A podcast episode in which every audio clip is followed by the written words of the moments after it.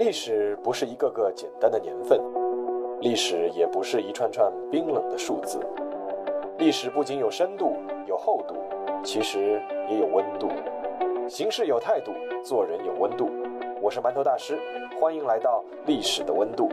让我们读懂过去，活好当下，探面未来。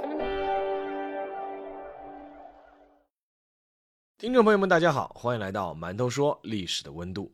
我们今天呢，继续《寸雪河山》这个专辑。我写过很多地方的抗日战争，但是呢，一直没有写过云南。事实上，哪怕放到整个抗日战争期间，在云南发生的那几场著名的战役，也足以让所有人铭记。一九四四年四月十四日，蒋介石收到了一份让他颇为恼怒的电报。这份电报来自美国的总统罗斯福，内容是：云南军如果不能协同作战，则空运装备等广泛支援完全失去了意义。蒋介石把这封电报视作罗斯福对他的威胁，他理解的罗斯福的意思是：如果你再不出动在你手里的中国远征军配合盟军作战，那么美国就将慎重考虑对中国的援助。中国军队难道没有配合过盟军作战吗？一九四一年日本偷袭珍珠港后，在短时间内迅速派兵席卷东南亚，矛头直指缅甸。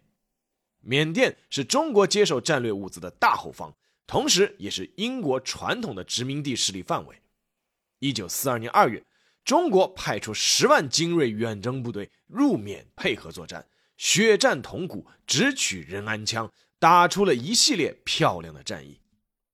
然而，由于中美在指挥协同上存在分歧，尤其是英国军队一系列我行我素的行径，乃至落井下石的招数，中国远征军之后蒙受巨大损失，只能分头突围撤退。其中第二百师损失惨重，撤回时只剩两千六百多人。师长戴安澜在突围时中弹殉国。在之后的相当长一段时间里。中日双方军队以云南境内南北走向的怒江为界，互相对峙。一九四三年冬天，时任盟军东南亚战区司令部副总司令的美国人史蒂威开始指挥中国驻印军队和部分美军反攻缅甸，希望蒋介石予以呼应。此后，史蒂威频频通过罗斯福给蒋介石施加压力，敦促蒋介石能够发动滇西反击作战，减轻他这里的压力。事实上，中国远征军在一九四二年下半年就开始了重新集结，但始终按兵不动。因为蒋介石一方面头疼于国内战事吃紧，另一方面也对当初英国军队的落井下石耿耿于怀，不愿意再次轻易动兵。直到美国人的威胁电报接踵而至，蒋介石知道拖不下去了。更何况到了一九四四年的时候。谁都知道轴心国的失败已经是早晚问题了。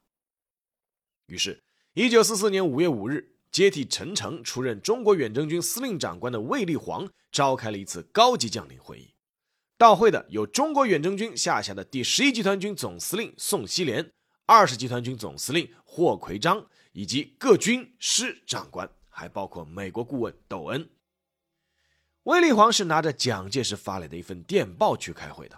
在电报中，蒋介石口气严厉地称：“务必在五月十一日向怒江以西攻击，不得再延宕。”在开会布置军事计划的时候，卫立煌多少还是有点摸不着头脑的。自己从陈诚手里接任司令长官的位置也快半年了，整戈待旦，但是从来没有收到过要打仗的指令。不知道委员长这封电报里的“延宕之人”究竟？指的是谁？然而，其实还有更让卫立煌想不到的事情。一九四四年五月五日，牟田口连也在芒市也召开了一次高级将领会议。牟田口连野时任日军第十五军司令长官。一九三七年七七事变中，他担任中国驻屯军第一步兵连队连队长，直接参与了这场事变。此时，他正被自己极力要求发动的英帕尔战役开展不利而搞得头痛不已。参会的人主要有日军驻缅甸的第五十六师团师团长松山佑三，以及他麾下的师团步兵团团长水上元藏，以及第一百四十八联队队长藏仲康美等人。第五十六师团长期驻守缅甸，在日本军中有“丛林战之王”的称号，更因为战斗力剽悍被称为“龙兵团”。霍峰这个在东方文化中有特殊含义的称号，可见这个师团的战斗力。而这场会议的重点只有一个：如何分头抵御中国军队即将发动的滇西反击战。这实在是一件很蹊跷的事，在那边。中国远征军的最高层刚刚秘密召开了如何反攻的作战会议，而在这边，日军就能迅速知晓情报，甚至可以在同一天召开如何防御的作战会议。这一切的原因，还是因为1943年2月迫降在腾冲县城里的一架中国飞机。那一天，有一架中国的飞机因为大雾迷航，跌跌撞撞迫降进了由日军控制的腾冲县城。飞机上的飞行员和一名中国少校当场被俘虏，但这不是日本人最大的收获。最大的收获来自那名少校军官随身携带的密码本和中国远征军的编制表。日本人非常庆幸，但又感到非常奇怪：这名少校军官居然忘了把这么重要的资料事先烧毁。更奇怪的是，携带密码本的少校被俘，而中国军队方面似乎就当这件事情没有发生过。没人向上报告，而在此之前也没有人更换密码表。于是，日本军队自此对中国远征军的配置和调度了如指掌，对敌军的调动情况甚至可以精确到以小时为单位。由于对中国远征军将发起大反攻的时间、地点等各方面情报，日本人已经了然于胸，所以，虽然在滇西驻防的五十六师团只有一点一万人左右。因为他们抽调了三分之一兵力去增援缅北被中国军队围攻的日军第十八师团去了，但是呢，自认为熟悉《孙子兵法》的他们还是颇有信心，因为知己知彼，百战不殆。在那场会议上，司令长官牟田口连也专门来到了五十六师团一四八联队队长藏仲康美的面前，把自己的战刀送给了他。藏仲康美受宠若惊。但随即就明白了司令长官的用意，他的连队将在这次抵御中国军队反攻中把守一座重要的城市，这座城市就是腾冲。一九四四年五月十二日，杨金宽在高黎贡山阵地的战壕里抱着战友的尸体，一时手足无措。杨金宽那年才十七岁。十二岁就被征入军队，成为了一名娃娃兵，分配到了第三十六师，随部队一起进入了云南，投入了滇西反击战。三十六师属于中国远征军第五十四军，五十四军和五十三军同属第二十集团军战斗序列。集团军司令长官是黄埔一期生霍奎章。按照卫立煌制定的进攻计划，由宋希濂指挥的第十一集团军为中国远征军的左翼，第二十集团军为右翼。是这次攻占腾冲的主力部队。五月十一日，杨金宽随大部队强渡怒江之后，就遭到了对面高黎贡山上日军阵地的疯狂阻击。杨金宽所在的重机枪连被敌军的密集子弹压得抬不起头，身边的一位四川籍战友刚刚从战壕里抬头往外望了一望，就被一颗子弹击中了额头，临死之前，双手紧紧抱着杨金宽不放。杨金宽后来回忆：“我当时很害怕，但后来见得多了，就不怕了。因为后来整个高黎贡山都成为了一个血肉战场。高黎贡山是腾冲的天然屏障，按照第二十集团军的计划，要拿下腾冲，就只能越过这座最高高度达到四千米、垂直落差达到两千米的山脉。然而，因为日军掌握了中国远征军的进攻计划。”驻守腾冲的日军第五十六师团幺四八联队主力以及幺四六联队一部大约两千人，早已进入他们在高黎贡山搭建的无数明暗碉堡阵地，扼守住了仅有的几条交通要道，准备让中国军队葬身于此。三十六师负责进攻的是翻越高黎贡山的要道南斋攻防，而五十四军的主力师幺九八师负责进攻的是另一条要道北斋攻防。五月十二日凌晨，幺九八师师长叶佩高一口气投入了五九二、五九三、五九四三个团十倍于日军的兵力，希望一鼓作气拿下北斋攻防，直接打通前往腾冲的道路。然而，战斗打了四天，负责主攻的五九二团团长陶达刚负伤，阵亡一个营长。重伤一个营长，九个连长中七个伤亡，全团死伤近三百人，连北斋工房的前沿阵地冷水沟都没有拿下来。仰攻高丽贡山实在是太困难了。中国的官兵不仅要克服严寒和饥饿，还要在海拔三千米以上的山道上进行冲锋，身边是一不留神就会掉下去的万丈悬崖，重炮拉不上来，只能依靠轻武器进行人肉冲锋。而扼守要道的日军，有时候只需要一挺重机枪，就能轻轻松松封锁住一整条要道。然而，军令如山，中国军队只能拼死往上冲。一个营打残了，另一个营接着往上冲。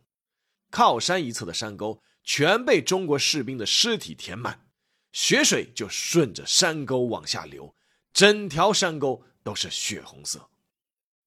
由于部队伤亡太大。五九二团的团长陶达刚只能带伤亲自带队冲锋，冲锋时再度遇到日军重机枪的迎面扫射，日军打到对面中国军队全都倒在了地上，就停止了射击。而就在此时，陶达刚在带着幸存的战士从尸体堆里爬起来，继续冲锋。最终是陶达刚的警卫排组成敢死队，炸掉了冷水沟的日军碉堡，才拿下了阵地。伤亡巨大的五九二团停下来歇一口气，五九四团接着进攻北斋攻防的主阵地。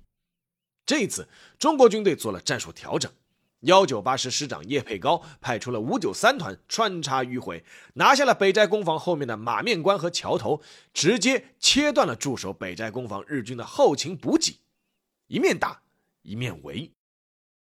这招是有效的，没过多久，北斋攻防的日军就断粮了。饥饿的他们甚至开始吃同伴的尸体，有时候阵地上直接就用绳子挂着人的大腿肉风干。然而，被军国主义洗脑的日本士兵依旧没有放弃抵抗。五九四团为了拿下北斋攻防，还是付出了巨大的代价。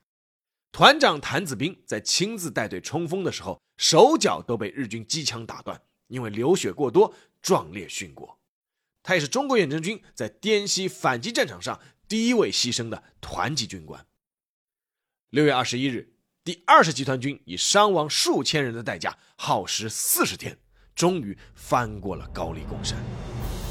腾冲古城就在眼前，但是依旧还是有屏障要打，依旧还是山。一九四四年七月十六日，霍奎章在一次军师长会议上。发火了。作为第二十集团军的司令长官，霍奎章发火的原因是，整整半个月过去了，远征军还是没拿下腾冲城外的来凤山。在翻越高黎贡山后，第二十集团军主力已经逼近了腾冲城外，但是要拿下这座城，必须要拿下城外的四座高山：南面的来凤山，北面的斐凤山，东面的飞凤山，西面的宝峰山。在四座山峰中，南面的来凤山最重要。这座山海拔一千九百十四米，占领后可以用炮火直接覆盖城内的守军。无力进行城外阵地防御的日军也知道，这座山对守住腾冲是至关重要。所以，自一九四二年占据腾冲城后，他们在来凤山上的五座山峰都搭建了极为坚固的防御堡垒，每个堡垒之间有堑壕相连通。山腰还有一条隧道直通腾冲城内。尽管守城的日军一四八联队兵力已经是捉襟见肘，但还是派出了近四百人去死守来凤山，又是一个一夫当关、万夫莫开的牢固堡垒。果然，第二十集团军在清除腾冲城外围据点的战斗打响后，其余的三座山经过苦战之后都顺利拿下，唯有来凤山是久攻不下。进攻来凤山的是豫二师三个团和三十六师一个团，四个团大几千人进攻一个四百人防守的山，打了半个月，伤亡近千人，还是打不下来。来凤山也确实难打，日军将山体的树木全部砍光，光秃秃的山体直上直下，没有任何可以隐蔽的地方。五个山峰的日军阵地射击位是可以相互交叉射击掩护，而中国军队却只能以血肉之躯拼命往上冲。再加上日军破译了远征军的电报密码，对他们每一次调动、每一波攻击时间都了如指掌。霍辉章在那次会议上发火之后，一怒之下把五十四军的军长方天给免职了，提拔了五十四军副军长阙汉谦。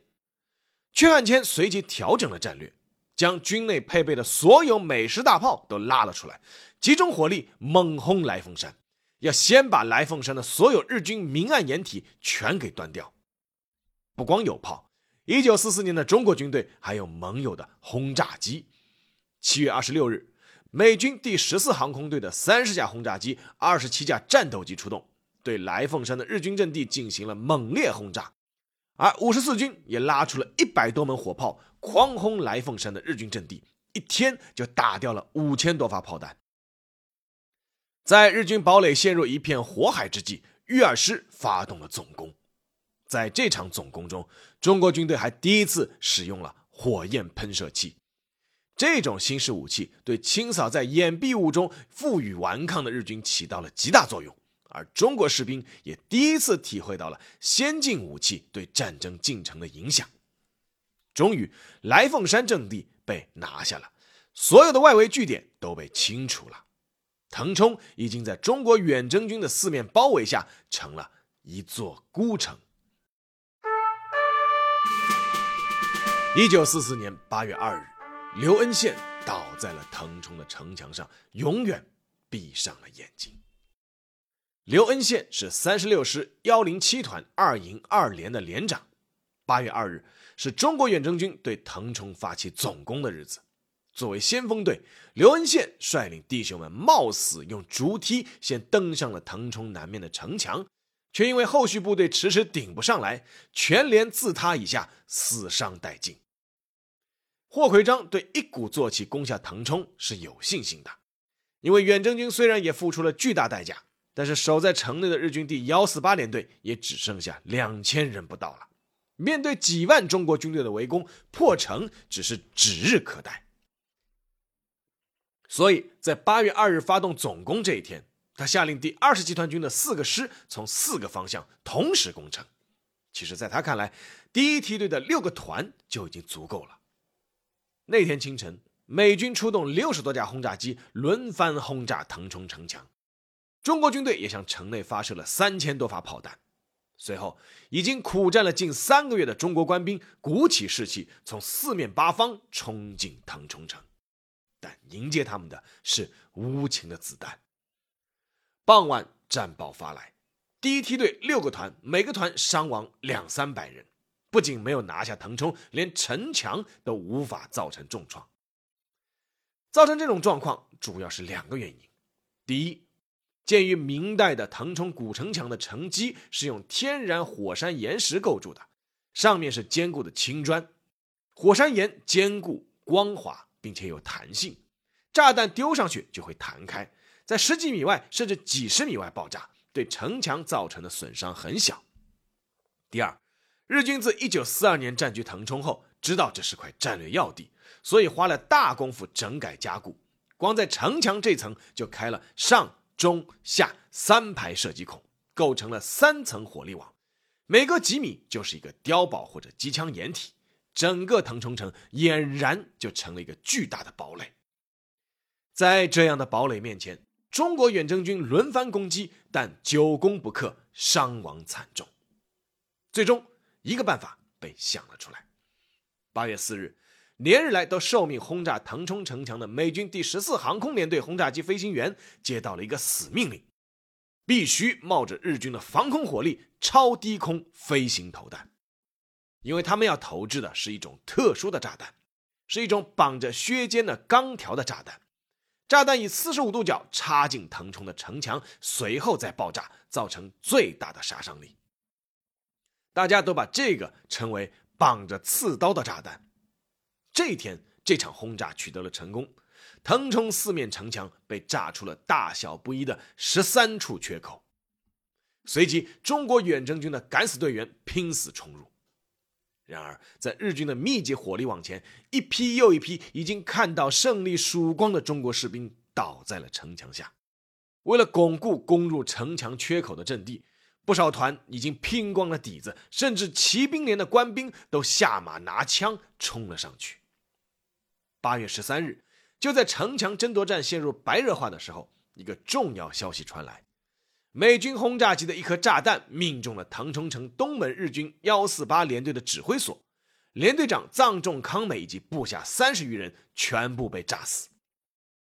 然而，群龙无首的日军很快又推举了第九中队中队长太田正仁大尉为指挥官，继续负隅顽抗。他们也接到了消息，只要能守到十月份，就一定能等到援军。八月十九日。腾冲城墙一带的日本守军已经被基本肃清，第二十集团军好几个团都已经冲入了腾冲城内。然而，等待中国军队的还有更残酷的巷战。一九四四年九月九日，蒋介石终于发火。在此之前，蒋介石虽然也经常发电报给远征军总指挥卫立煌，但大多数都是以鼓励为主。当战斗打到八月份还陷入焦灼之后，蒋介石电报中的语气就开始渐渐严厉起来。到了八月底，蒋介石收到缅甸日军可能增援滇西的消息，害怕再遭遇到当初远征军被围的不利局面，甚至考虑放弃攻击腾冲、松山两地，撤回部队。前线部队不甘心之前的努力全部白费，表示打到这个份上了，必须要拿下来。但战役的进度却让蒋介石很不满，以至于他在九月九日给卫立煌发了一份催促电报。电报上说：“务须于国耻纪念日前夺回腾冲。”国耻纪念日是九月十八日。但蒋介石不知道的是，在腾冲第一线的中国官兵们已经是尽了他们最大的努力。城破之后，日军第幺四八联队大概还剩下六百多人。之前，联队长藏重康美在丢掉来凤山后，曾向五十六师团指挥部请求退出腾冲，但是被严词拒绝。所以，守城的日本官兵都知道，他们除了等到援军之外，只有战死，别无选择。经过日本人两年的经营，腾冲城内房屋都被内部打通，设置了无数明暗射击点，在每一条街巷、每一座房屋、每一个拐角和每一个屋顶，都配备了交叉火力。他们早已为巷战做了充分的准备，这也导致突入腾冲城内的中国远征军官兵每前进一步都要付出巨大的代价。每天的战况进展都是以米为计量单位的。第幺幺六师搜索连代理连长蔡斌曾经这样回忆腾冲城内的巷战：满街全是正在火冒烟的残粮断柱，破砖烂瓦都是烫的。一下雨，砖瓦会滋滋作响，到处都是枪声，到处都是敌我双方官兵的尸体，三五个躺在一起的也不少。新鲜的红血和凝固的黑血混在一起，红血消在黑血上，手榴弹一炸，苍蝇就成堆的飞起来，发泡的尸体上全是蛆。我在上海，在武汉都和日本鬼子干过，但没有像在腾冲时。这么惨烈。从蒋介石发电报的九月九日到九月十二日，短短四天内，拼死进攻的中国军队伤亡军官一百二十八名，士兵一千一百三十二名，这是一个非常惊人的数字。但守城的日军也到了最后极限。九月十二日，豫二师五团包围了李家塘，那是日军在腾冲城内的最后一块阵地。当晚。曾经发电要求突围被拒绝的日军太田正仁大尉，给师团指挥部发出了一封诀别电报，随后焚毁了幺四八联队军旗。这是在松山战役后，日军在滇西战场第二次焚毁队旗，意味着他们全体即将所谓的玉碎。九月十三日，太田带着剩下的六十多人冲出战壕，发动决死攻击，被中国军队统统击毙。但在交战中，五团团长李仪也被日军狙击手击中头部牺牲，年仅三十六岁。九月十四日上午十点，随着最后几声枪响停息之后，腾冲城陷入了死一般的寂静。自围城战开始，历经一个半月，这座古城终于被收复了。一九四四年九月中旬，卫立煌收到了第二十集团军发来的战后报告。这份报告中的数字让人印象深刻。在这场围攻腾冲的战役中，中国远征军虽然全歼了日军第五十六师团幺四八联队近三千人，但自身也付出了巨大的代价。第二十集团军五个师共伤亡军官一千三百三十四人，伤亡士兵一万七千二百七十五人，双方的伤亡比超过了一比六。在腾冲之战结束后，那座曾经见证过血战的来凤山修建了一座墓园，埋葬了在这里战死的近万名将士。那座墓园叫做国殇墓园。好了，下面进入馒头说时间。当初在写这篇文章的时候，其实我很感慨。感慨呢分两方面，一方面的感慨呢是感慨腾冲之战仿佛敌我双方换了个位置。我以前也写过不少抗日战争的文章，从常德到衡阳，从平型关到台儿庄，几乎是无一例外，那就是掌握制空权可以狂轰滥炸的是日本飞机，拥有优势火力和先进武器的是日本军队，将一座城市围到最后弹尽粮绝，最终城破之后只能让我们中国人被迫进行巷战的还是日本人。而另一方面的感慨，还是感慨腾冲之战。敌我双方的差距在一些方面依旧是存在，从战前的密码本泄露、折射的情报工作，到战役期间一些战术的得失，都可以看出中国军队在向现代化迈进的途中遭遇过多少曲折和坎坷。而远征军已经是当时中国军队里从装备到训练素质都相对比较好的一支部队了。我曾经看到一个说法，说收复腾冲是整个抗日战争期间。中国军队有史以来收复的第一个有日军驻扎的县城，这种说法真是悲心交集。毕竟都是一九四四年了，但这也恰恰就是当时中国的真实情况。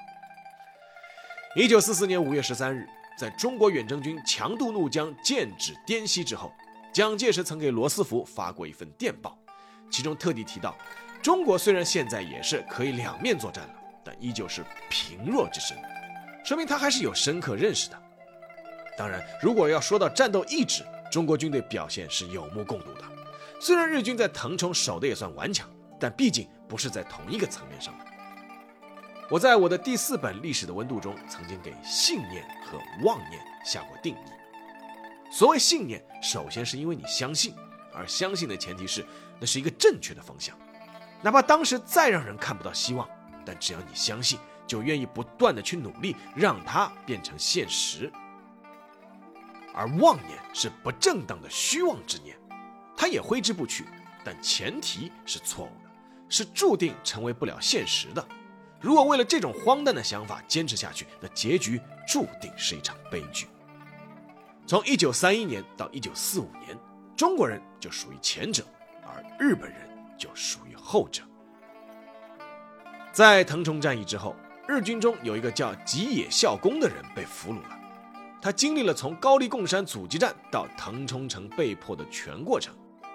他被带去见了御二师的师长顾宝玉。顾宝玉对他说了一番话，被他如实记录在了他后来的回忆录《腾越玉碎记》中。那段话是这样的：战争对人类来说是一件非常痛苦和不幸的事。这场战争。估计不久就要结束。你来到这儿以后，绝不允许自杀。从现在起，在你们的肩上已承担着重大的使命和责任。战争一结束，你们就要成为重建日本的支柱。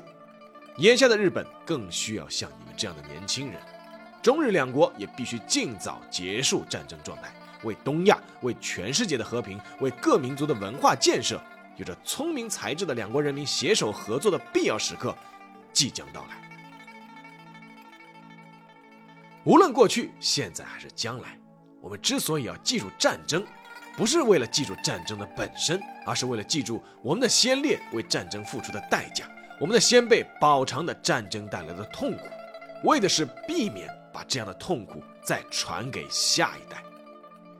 愿所谓的抗日神剧一去不复返，愿所有在抗日战争中牺牲的中国将士英灵安息，愿世界和平。好，今天的这期就到这里，让我们下期再见。